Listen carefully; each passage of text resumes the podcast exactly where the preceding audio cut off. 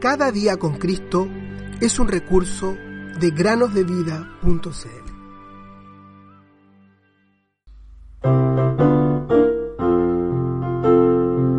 No temas, porque yo te redimí, te puse nombre, mío eres tú.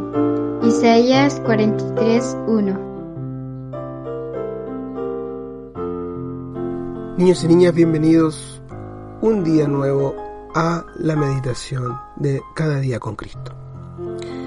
Quiero preguntarles a nuestros oyentes, ¿alguno de ustedes ha leído alguna vez el libro llamado El progreso del peregrino? Si no lo han hecho, les recomendamos grandemente que lo hagan. Este libro fue escrito por un hombre llamado John Bunyan hace muchísimos años atrás cuando él estaba en la cárcel a causa de la fe y relata en esta historia el camino del cristiano. De hecho, el personaje principal de esta historia se llama Cristiano. Y el relato trata acerca del camino que éste hace desde la ciudad de la destrucción hasta la ciudad celestial. Cristiano, así como su camino, se parece mucho a lo que nosotros tenemos que enfrentar el día de hoy. En su travesía hacia el cielo, Cristiano se encuentra con muchas personas. Lo mismo sucede con nosotros. Uno de los lugares por los que Cristiano tuvo que pasar fue la Feria de la Vanidad. Se trataba de un lugar con muchos lujos, como si se tratara de un gran carnaval, con mucho ruido y alboroto. Habían carpas coloridas por todas partes y en cada una de ellas había personas que gritaban cosas tales como vengan a comprar mentiras, vengan a comprar engaños. En esta feria había cosas malas y perversas de todo tipo, y todas lucían adorables y atractivas. Cristiano no podía, ni tampoco desvió su vista ni a izquierda ni a derecha. Él dijo, no compraré nada sino solo la verdad. Las personas en la feria de la vanidad se enojaron tanto con él y con su acompañante, llamado Fiel, que la estadía de ambos allí fue muy difícil. De hecho, su amigo fiel murió a causa de su fe.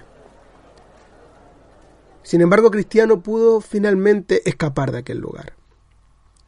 Niños, niñas y todos los que nos escuchan, el pecado es agradable a los ojos. ¿No son bellas las luces que iluminan aquel lugar donde se anuncian películas llenas de mentira, malos tratos e iniquidad? son cosas para nada adecuadas a la vista de un hijo de Dios. Hay muchas otras cosas pecaminosas que Satanás busca poner delante de un cristiano, cosas que parecen inofensivas, adorables y divertidas. Sin embargo, Dios las llama deleites pasajeros. Hebreos 11:25. Además leemos que el pecado, una vez llevado a cabo, engendra la muerte. Santiago 1:15.